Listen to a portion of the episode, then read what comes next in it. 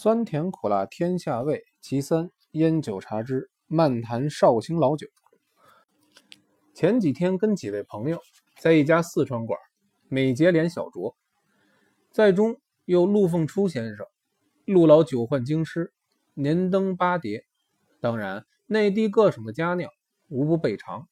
忽然提出一个问题他听人说绍兴酒存储两年的最好喝，年代太久，香头就差了。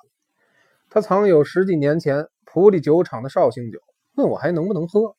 我说，绍兴的特色是越陈越香，久藏不坏。如果辗转更换容器，可能有沉淀现象。用细纱布过滤到适度来喝，我保证比市售的陈年花雕还要来的香醇适口。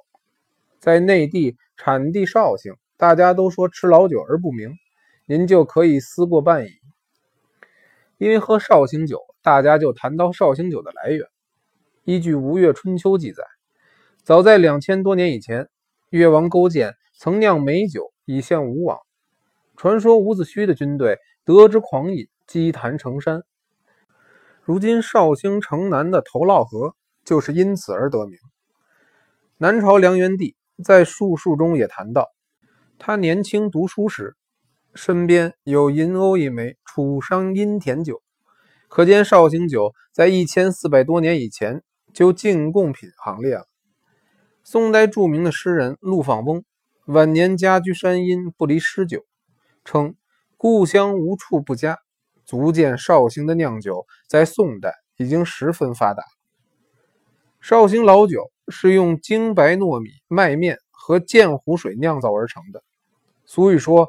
名酒出处必有名泉，鉴湖水源自会稽山区，经岩层和沙砾过滤净化，水色澄清，并含有微量的矿物质，极其适宜酿酒。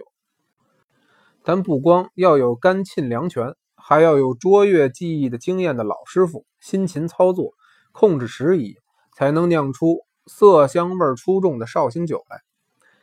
绍兴酒因为酿造方法不同，在品种上有状元红。女儿红、竹叶青、太雕、花雕、善酿、香雪、加饭之分。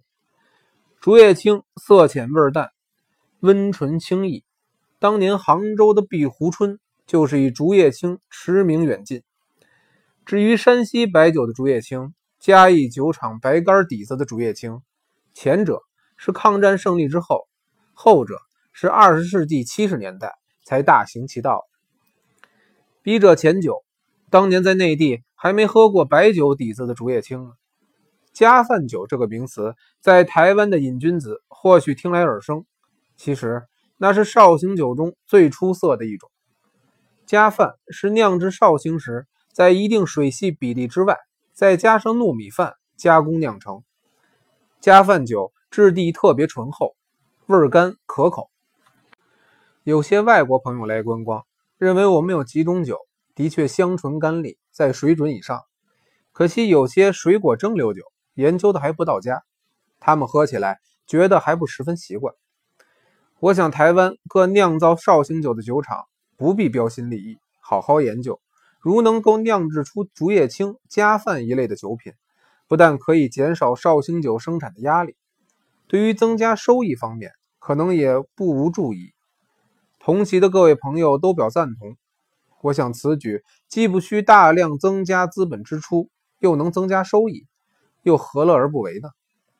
如何采纳？我想我们不久将来可能就会有新品的竹叶青加饭酒来喝了。